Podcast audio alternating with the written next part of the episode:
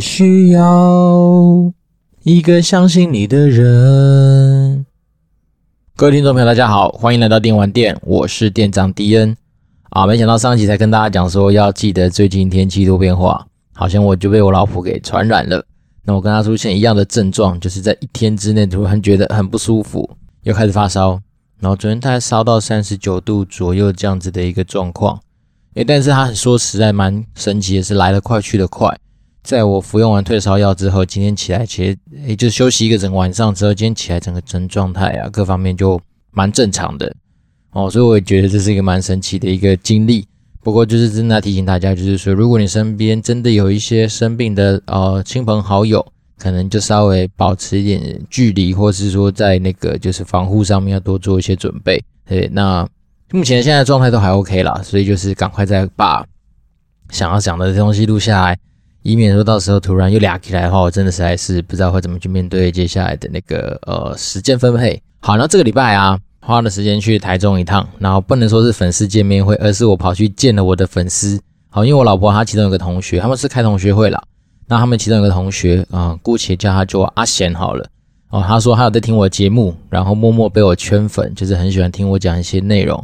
那他跟我说，他其实最有共鸣的一集是第十集。你在这跟小孩子讲话的那一集啊，那他因为他本身自己目前也是一个大概三岁多四岁小孩子的一个爸爸，好，然后那时候他就说，他有一天晚上跟小孩子在在聊天的时候，然后小孩子问他一句话说，诶，爸爸妈妈，嗯，我们人一辈子的寿命大概多长？然后他就说大概就是八十多岁左右。然后呢，然后接下来就跟他小孩子说，那我可能就是没办法陪你一辈子哦，因为爸爸妈妈可能会先走，就要小孩子接起来大哭，对啊。可是这也就是一个我们人生必须要去面对的过程跟阶段啊。所以他那时候说，他听我第十集在讲说，他跟一些啊，我不管是我老婆或小孩子讲的一些话，说他特别有感触。好，那这的确也是我的想法，就是说，其实很多时候啊，啊，一方面是意外来的总是很突然，我们没办法去面对它之外，那二来就是说，其实人生真的相对来说很短暂。那如果没有试着把一些自己的东西留下来的话，可能很快它就过去了。那可能错过了那个时空背景，也许心境不一样，或许体悟也不太一样。但是我自己是觉得说，如果可以的话，当然是蛮鼓励大家，就是能够把一些你觉得不错的一些观点，哪怕是写下来，或是怎么样用任何方式记录下来，其实对于未来的人多少都有一些参考跟帮助了。那我自己这就是什么我自己愿意说来开 podcast 的节目啊，然后来讲一些。自己心底真实的一些想法的原因。好，那这礼拜另外一个大事情就是，呃，范姐还有我的那个呃心中三巨头的百灵果，然后就是持续不断的被一些乱七八糟的抽插嘛。然后在那过程中，我有去看了一些留言，然后我只是觉得有些留言真的蛮可笑的，那甚至我都忍不住来帮忙去回了一下。那个留言是这样说的，他说什么？古玩和台通还不是都靠着百灵果的节目才爆红？可是我心想说，大哥，你有没有去想一想那时候的时空背景？我记得。古玩在被百灵果给邀访之前，他就已经爬到了 Apple Podcast 排行榜的第一名啊，对不对？那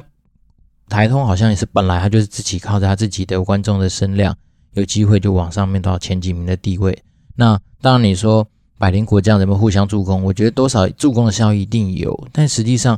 这三个节目本来就有它不同的观众取向以及它节目内内容跟精神嘛。好，那假设我们用光谱来定义这件事情，就是说纯闲聊，好跟。纯有知识性，那这样来说的话，股癌算是纯知识性，但是带有点他自己的一些娱乐效果在里面。那以纯闲聊来说的话，那当然台通就会是一个首选的代表，而百灵果刚好就接在中间。他们透过国际新闻以及对于很多人物的专访，带给大家知识性跟闲聊这件事情的一个中间点。所以我觉得，本来以光谱来看的话，他们本来三个各自占有他们自己应该要有的定位跟跟那个就是吸引人的点嘛。所以说，没有什么道理是说。谁一定是透过谁巴拉巴拉怎样？那这三个人节目，他们本来所吸引的 TA 就是一群很大不同的人嘛。所以当我看到那个网友这样留言的时候，我只能觉得说，太多人都想要说用一些看似好像蛮合理的东西来去包装自己，其实对很多东西看似看法上面不足的一个状况了。然后只能说蛮可惜的，但是我我们今天实际上的一些交流跟互动。都存在着这种，就是喜欢帮人家贴标签啊、谩骂啦，甚至是去污蔑，甚至是磨灭别人的话，我总觉得这样子的社会其实会相对来说在进步上面会比较困难。因为我觉得一个相对进步的社会，应该是能够接纳跟包容不同的声音，甚至是说允许自己可以从很多不同的角度来去看待事情，这才是真正的一个呃民主进步社会的价值，而不是说只存在说你看似你喜欢的东西，它就叫做对的啊。然后凡非你族类，你就是要挞伐它，去赞它，甚至是去什么呃抵制它。其实我觉得这些东西就像古来说的，觉得根本就是很可笑。一来是因为。呃，如果说今天大家拿出来讨论的东西是有它的价值，那我们经过一些思辨跟辩证的过程，那得到一些大家相对能够有所进步，好，跟彼此都觉得有所提升的地方，那我觉得那是对的啊。但是如果说你今天不管谁来，你就像是一个 AI 机器人一样，把它贴上标签，然后凡是那个标签颜色跟你不一样，就是把它抵制，这个我觉得目对于进步上面来说是没有任何的帮助啦。那就像是今天我们在听电玩店，好了，电玩店。总是也会有带有一些蛮多呃我自己一些真实人生的经验跟看法。那再来是说，我就算讲这些看法的时候，其实某方面来说，我已经没办法跳回去改变当时候的时空背景跟状况嘛。那你要说这些东西对或错，其实我觉得也没有什么这么明白的真理，而反而是说，我们就是针对于一些过去的一些案例拿出来讨论。那如果说今天真的是做的不错。那大家当然就是持续把它给发扬下去。那当然有些地方真的做的不是那么完美，那我们就只是把它改过，那未来不要再犯同样的错误，不就好了吗？所以我觉得有些东西不用想的这么样子的呃偏激跟偏颇，那甚至是我真的觉得 open minded 是一个很重要的一个嗯、呃、心态，尤其是对于现现代人来说，这种心态其实是相对来说很重要的。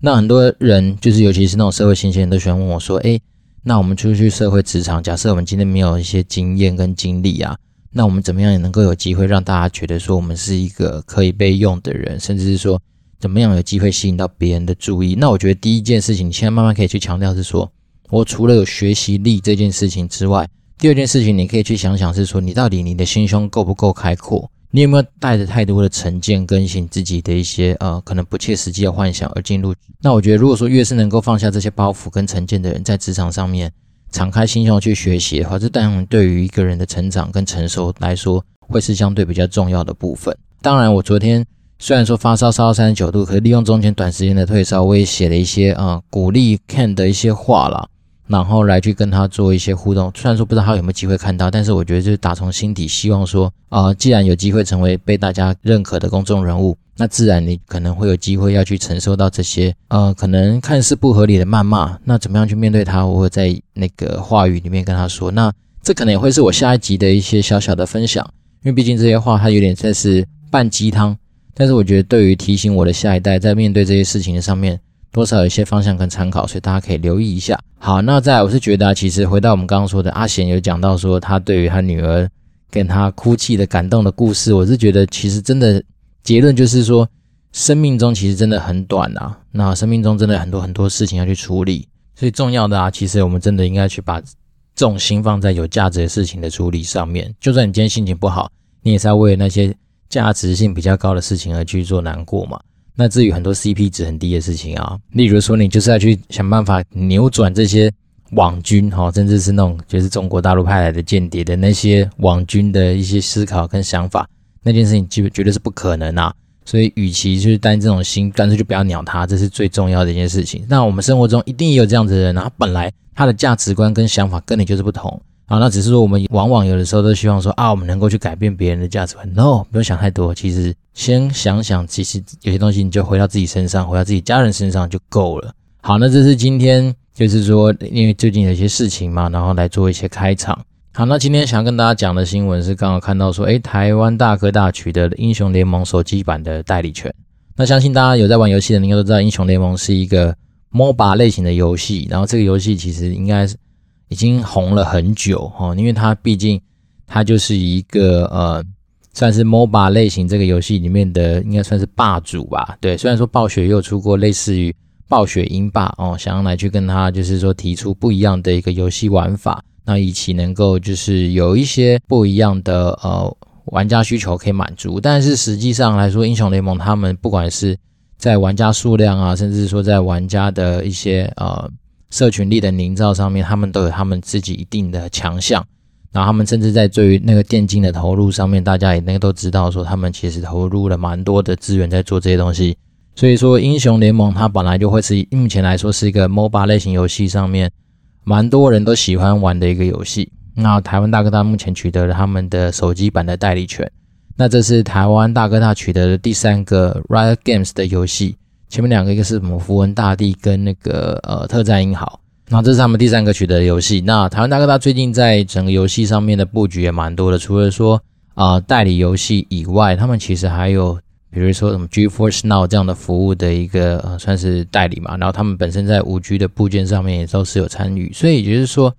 我自己在看待这件事情，我就觉得说，嗯，他可能真的是希望说，除了大家所知的什么五 G 的一些硬体设备的一些建制啊，跟一些他们相关的不管是频宽的一些竞标得到之外，那当然他可能也希望从内容上面能够让大家确切的感受到说，原来五 G 它并不是只是一个技术，而是你真的能够真真实实的去感受到说这个东西带给你的一些啊不同。好，举例，比如说你要用你要玩一些 G force Now 的游戏。他们未来的想法当然就是希望说，所谓的串流游戏嘛，就是你可能所有的运算都发生在呃云端，然后实际上你在你的主机上面只是把它的那个运算结果给放到你的主机上面，所以它当然重要的反而并不是你的显卡技术在多强，而是你重要的是你的网速要够快。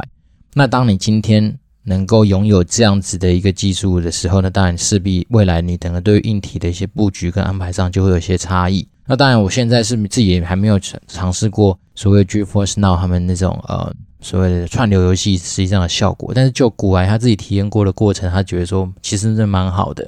那我觉得这东西它未来当然就有可能会成为一个趋势。那只是说它在这个过程中要怎么去走，就有赖于比如说除了他自己的硬体，就是那些啊、比如网络相关设备的一些部件之外，那当然他就更需要很多内容厂商愿意去跟他做合作，要不然。你今天上面如果都不是一些太有名的一些游戏，那相对而言这一套系统就会会比较可惜。所以他当然他有机会的话，他也也是希望说能够把一些比较有名的游戏，尤其是那种通常就是以人数多作为主打的这种游戏，他们优先应该要把它纳入他们的平台里面去。那因为这样子，其实我觉得通常你掌握人数多的游戏，你就代表说你有可能有一个很强的社群力在背后支撑你。有这样很强的社群力，当然你未来要做任何的延伸性的推广，甚至是说做很多的一些啊、不管是活动的操作，自然它的那个效益会比较强。好，那这边就延伸出来是说，我们从代理这件事情上面来看，就是说为什么他都有机会，可能有机会代理到 Riot Games 的游戏，而不是由其他代理商来做呢？那就我自己在呃以前游戏局一直当身为代理商的一环的时候，我们的一些想法就是说，嗯，其实有时候原厂愿意给。哪些代理商代理？除了我们一般都知道说哦，可能会有人去做一些啊竞价啦，甚至是做一些就是商业协商上面的讨论之余，其实我觉得更重要的一件事情，其实很多时候是吃你那家公司老板跟原厂的那种，比如高层或者老板的交情啊。那这件事情讲来其实很现实，就是说很多时候其实很多代理商应该都能够出得起类似条件的一些呃合约内容。好，比如说一呃，都可以出出一期一定规模的签约金，然后负担一定比例的呃权利金，甚至是他们在整个谈判条件上面，有些还甚至会出超过其他竞争对手很多的一些呃条件，但是往往有时候不见得你能够出得起高条件的就拿得到好的游戏，甚至是呃原厂就愿意放给你。那我觉得很多时候其实是吃交情啊。那这交情的建立，当然除了有些是那种哦，比如说以前两家公司都很小的时候，那种建立起来的革命情感之外，那当然就是因为所谓的交情，并不是只是说你在合作关系上面的交情，而是比如说你底下其实本来就有两个很密切合作的团队。举例人，比如说我以前在天堂，那我们其实跟 NCSoft 的原厂团队，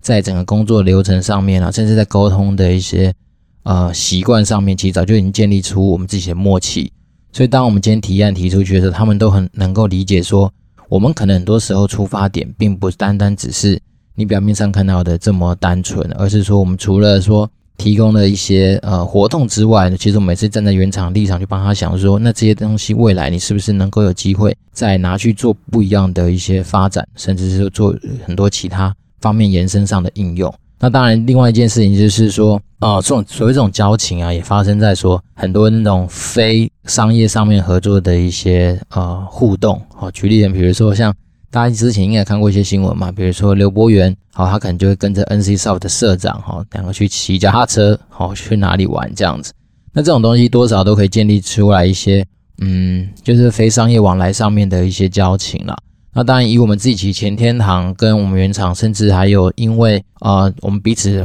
达到了一些不错的成绩啊，那我们就大家相约出去玩这样子。所以这种东西多少都会影响说，今天原厂究竟它的游戏要给谁来进行海外市场的营运嘛？所以这就是都会是它的一些呃影响的小层面。好，那当然我们那时候也有接触过一些呃中国的所谓的原厂，那中国原厂来就也蛮有趣的，他们可能就一次就带个十几二十款游戏。好，然后在一个会议室上面讲，就开始每个人说，哎，这个爆款哦，这个强啊是什么？然后一次跟你讲完这些游戏的一些，不管是强项或弱项。那当然这些东西就相对比较简单，就是你可能不用跟他有太多的交情，那你只要能够出得起他们所希望的，不管是签约金或是一些呃合约内容，那基本上你就有机会代理到这些游戏。只是说啊、我觉得跟中国厂商那时候合作的经验，就是他们那个游戏他们都会讲的每一个都很强啊，那当然就有赖于是说。你实际上接触到的人，比如说我们从二十款里面挑出一个三五款，觉得相对比较有潜力，甚至是也许是它 IP 比较大啦，可能大家比较有听过啊，或者是说它的游戏性看起来比较新颖啊，比较有一些新的一些玩法。然后从这里面，我们可能再开始跟他要一些所谓的呃试玩的版本，然后来去体验一下，说这东西到底强不强。那有的时候真的比较真的快接近要能够决定要不要代理之前，我们可能会再请他出具一些。例如说一些什么，比如商城设计的一些想法啦，然后什么一些系统上面的介绍啦，那么来去评判说，它这个东西除了它本身的那个卖相好不好之外，那当然后续有没有也算是相对完整的，我们叫做营收力嘛。也就是说，有些商城要是设计乱七八糟，或者它本来就没有一些很好完善的一些系统上面的规划跟设计，那你自然就会觉得说，嗯，它可能会变雷声大雨点小，那甚至是说，也许。人进得来，但是钱可能带不进来，那这当然就会多少都会影响到你决定是不是要去跟他们做一些呃代理上面的一些考量。那再另外一个，我觉得也会影响到所谓的代理与否的东西，就是一个所谓的背后投资关系的一些角色。那这东西我觉得蛮能够拿出来讲的一个例子，那就是龙之谷嘛。相信有在玩这款游戏的玩家，应该经历过几段很干的时期啊。那我自己曾经经营过龙之谷一段时间。那算是他那时候刚进台湾的时候，是由由那个游戏橘子代理的时候。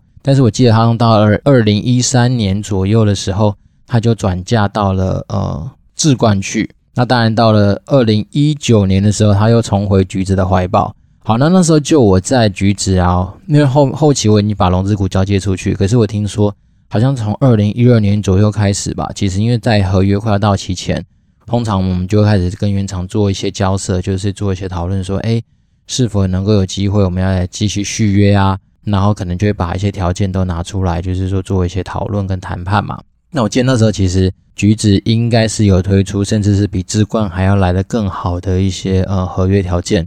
不过那个时候，呃，龙之谷原厂 Identity Games 他们就是呃意还就是执意就是要把它给智冠。那那个时候也刚好发生的一件事情，就是盛大游戏哈，就是那个陆之盛大游戏，它呃全就是收购了那个 Identity 这家公司。那你就可以想见嘛，其实它背后的母公司就是盛大游戏。然后当时候盛大游戏其实跟智冠有非常非常多的合作关系，甚至有没有投资智冠我也不太知道。所以你就可以想见而知，就是说，哎呀，其实那时候基本上你不管出再好的条件，反正他当然就是要照顾他自己人嘛，所以这个定就是会落到。他们骑下去，那至于之后他为什么又被橘子给代理到，这我就不太知道他实际上的故事。不过可想而知，就是到时候那时候，呃，我记得一开始从橘子到智冠的时候，他好像是所有资料就是重新洗白嘛，所以那时候很多玩家当然就是靠北到不行啊。因为龙之谷再怎么说，它也不算是一个呃氪金程度很低的游戏，它毕竟是属于的 ARPG 的游戏，ARPG 就是动作类型的 RPG，所以。你当然对于你里面喜欢的一些角色，你可能会投入很多的钱去打造他的武器啊、时装啦、坐骑啊，拿到一些翅膀啊，就是一些让你可以拿去炫富啊，甚至是满足你虚荣心的一些道具。可是那时候我记得好像转到智冠的时候，他那些东西全部就是都呃洗白，然后重新开始，所以玩家就哀嚎一片。所以他那时候回到那个橘子的那个呃。就是二零一九年吧，重回橘子的代理的时候，好像就有一个大概为期四个月还是六个月的那个所谓的资料转移申请，那也就代表说，哦，你可能这一次可以稍微无痛转移过去，那也就是说啊，你还是持续玩这游戏，然后只至于说背后是谁经营的，其实跟你没有太大的关系，大概是那种心情。只是说，如果你今天是一个流失很久的玩家，你错过那时候资料转移的申请，那你一样被洗白了，这是很很现实的事情啊。那只是我觉得说，诶，还好啦，至少东呃代理商都有在做这方面的一些努力，甚至跟一些调试，那这样至少对玩家的伤害来说就没那么大。好，那这是今天我自己从一个呃台哥大取得就是英雄联盟手机版的代理权所衍生出来的一些故事。好，然后上一集有提到说，有玩家在 Apple 给我们五星留言之后，有提到说是辣椒这家公司，所以我想说，我花了时间去看了一下它的财报。那今天我们财报主角就来放在辣椒上面。那也许是下个礼拜，可呃不是不是下礼拜啊，可能就是下一次如果真的有机会啊，也许就会聊聊说，诶，台科大毕竟他开始做了这么多的一些游戏啊，然后五 G 啊等等一些布局，那就他过往的的历史财报告诉我们，他是一个怎么样的公司？也许啦，然后如果有些机会的话，来聊聊。那今天就先来聊辣椒。我觉得辣椒，呃，快速的先下结论，我觉得它不是一个非常体质好的公司哦。如果以一百分来说的话，它的整个财报分数大概就是落在二十几分到三十分中间，就等于说算是后段班的一个公司。那原因是因为是什么呢？好，首先来看它毛利率，它毛利率大概在二零一九年都还有二十 percent 上下。不过它最大问题出在它的营业利益率居然是负的，负四十三 percent。那就代表说它的费用率高达了六十三 percent，那可想而知，它应该花了很多很多的钱去做了很多的游戏上面推广的广告，所以可能在行销费用上面占了非常非常多。那如果说既然不是行销费用高的话，那另外一件事情，那代表说他们公司内部管理可能出了问题，所以导致他们很多啊、也许行政费用或什么样的费用占得非常非常高，然后最后净利率是落在负五十七 percent 的一个状态，所以基本上你只要是负的。就不太需要再去，如果就我的习惯啦，我只要看到这些东西是负的，我就不太需要会花太多时间再去看它其他的一些指标。不过既然我们今天是要分析它的财报嘛，那我们就来看看它其他东西。好，ROE 负七十一 percent，就代表说你股东投资下去根本就赚不到钱啊，等于说你就是把你很多钱放进去，然后就开始掉。好，然后负债占资产比大概超过五成，是大概落在五十二 percent 左右的一个地位，而且它有越来越高的迹象，以近十二个月的负债占比，它大概占比它的整个资产到了六十三 percent，也就是说，它似乎一直在提高它的负债，等于就代表说它它的股东对它越来越没信心。好，那没信心之余呢，我们从它的那个所谓的呃速动比率推的话，你就会发现，如果它今天辣椒这家公司发生了财务纠纷的话，它可能会缺乏立即能够清偿债务的能力。那这是一个算是隐忧嘛？那当然还好一件事情是，它的现金占它总资产大概三十六 percent。好，那就代表说它其手上的现金是多的。那这件事情算是好事，好，就是在至少有些现金可以来做一些他想要做的事情。啊，毕竟因为它是网络公司，呃，网络游戏公司嘛，所以就是说它的收款算是相对比较快。然后它的那个基本上是零库存嘛，因为就是没有什么存货可言。但是它的营业活动现金流量都都都是负的啦。它二零一九年甚至是负五千两百万，就代表说它透过营业活动根本就没有赚到钱，都是一直在赔钱。那我觉得这件事情上面来说，这家公司它整个体质就是不好。那一样嘛，通常不赚钱的公司，你就不要奢望说它有机会会分股利。就果然一查没有错。他从二零到二零一八年、二零一九年基本上都是零股利，那甚至有发的那一年，好像换算成它的股价大概也就是一点三 percent 左右的一个这个值利率啊。所以这间公司我自己觉得，如果是以一个投资的角度来看的话，真心不太建议去放钱在这家公司。那当然，另外我们就看它现在所用的产品有哪些好了。第一个是阿比斯之怒。哦，它似乎是一个手游啊，但是我没有玩，因为我觉得那个东西可能就是跟很多免洗手游很类似。那另外它就是有《全民打棒球一二》，然后《大航海大航海时代》这几个都是 PC 游戏。那只是说我自己是觉得说，呃，如果单就他们辣椒目前所代理的游戏，或者是他们所拥有的游戏来看，我自己是觉得可能都不太算是所谓的大作啦。那当然，大家会说啊，全民打棒球系列可能相对有一些知名度是没错啦，但是喜欢这种运动类型的游戏的玩家数，它可能至于主流的，比如说喜欢的呃 MMORPG 啦，甚至是其他那种呃射击类游戏等等的玩家数，也许它的那种玩家规模可能还是没那么大。所以我自己是觉得说。所以单从财报的角度来看，我觉得这家公司单纯就是它的那个营业费用率实在太高了，它把它的毛利全部都吃光，而且都赔。然后再来是它在营业活动上面，其实感觉出来应该也没赚到太多的钱。那至于一个没有赚钱的公司，我们就很难去期待说它在股东的一些权利上面会给你一些应有的回报。所以果不其然，它的整个状况来说就是不好。当它整个状况都不好的时候，我们就不用去探讨说它到底现在股价的价位在哪里啊，或怎么样，因为基本上它就是对我来讲，它就是个雷。那它可能短期不会爆，但是长期来说很难想象它到底会是怎么样这个地步。所以单纯就是就我自己从财报上面的状况看得出来，是说，哎，好像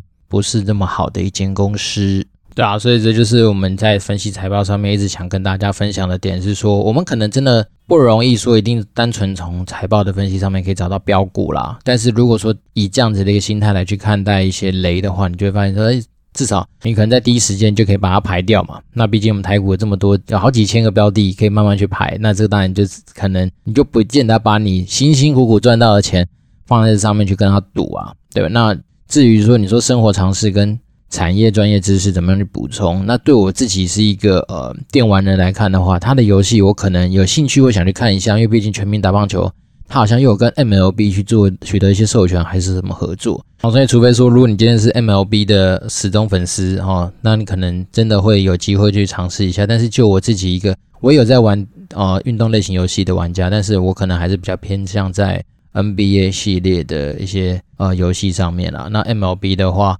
可能还有很多其他更适合的选择，尤其是它又现在又不是手游，因为现在连很多手游都有做到那个所谓的呃 MLB 授权还是什么样子的一些合作嘛，所以很多人也许他这种休闲类型的游戏，可能更会透过手游这个平台来满足他的需求。那至于说我今天玩了一个啊、棒球类型的游戏，我还要下载东西到 PC 上面等等，讲实在就是会比较麻烦啦，所以我可能就会觉得啊就是这样子吧。哈哈。对，那我不当然我不知道挡人财路了，还是要回到原点，就是说我们单纯就是回到财报的一些数字上面的分析，来去看看这家公司它到底交出来成绩单怎么样。然后只说这一次很遗憾没办法找到一间很厉害的公司，那我们只能说，对，反正这种东西我们就是客观的来看待它。那毕竟在分析数字的时候，你本来就不用带太多的情绪，因为数字它就是白纸黑字嘛，它也并不会因为今天你讲的特别义愤填膺，说什么会喷会喷会喷会怎样，还有起来也没有啊，因为。毛利率、净利率、费用率等等，它就是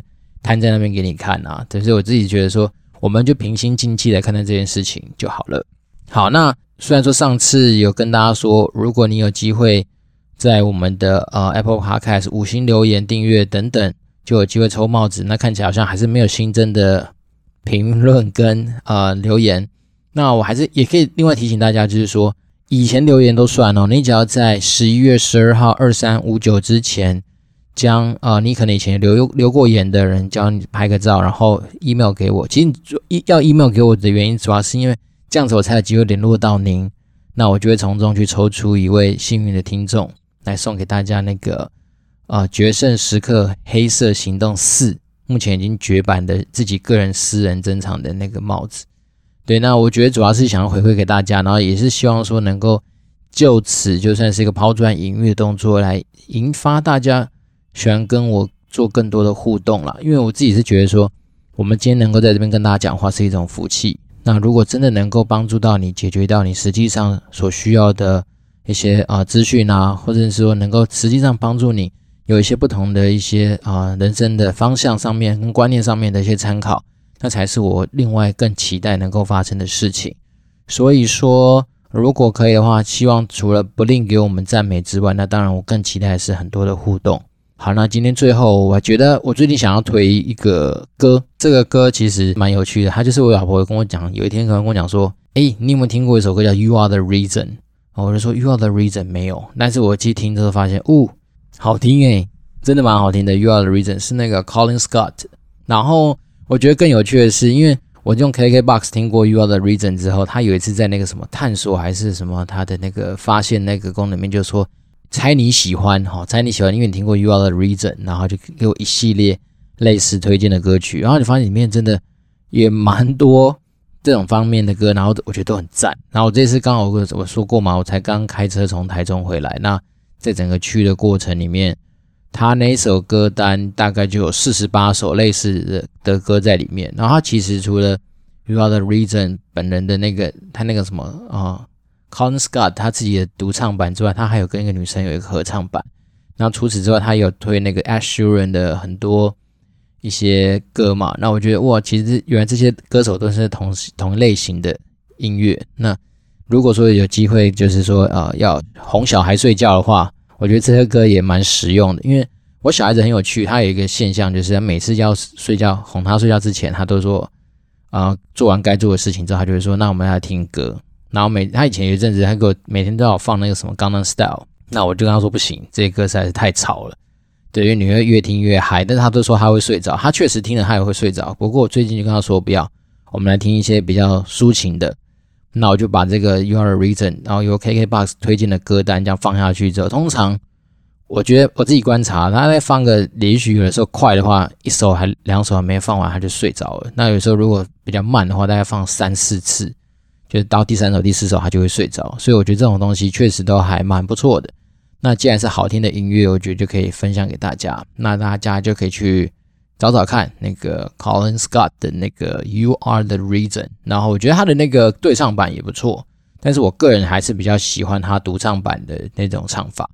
对，那像这种人的声线就是厉害，那已经是应该就是我这辈子可能都很难达到的一个境界。那我只能说这种天赋就是真的是就是符合这种人所可以达到的一个状态，蛮羡慕的。然后呢，这个歌也蛮好听的，就分享给大家啊，希望大家会喜欢啊，然后。对，这今天是一周的开始，就是星期一。那虽然说最近阴雨绵绵，心情总是会比较不好。那我觉得就是听听歌，然后听听敌人的声音，也许会让你稍微有不一样的心境。那当然，最后就是提醒大家，就是说我们有时候在网络上面不要有一些过度情绪上面的一些谩骂。那尤其是对很多事情不了解的时候，也不要过度的一些批判，因为这些东西其实对于帮助你自己成长来说，其实没有太大的帮助。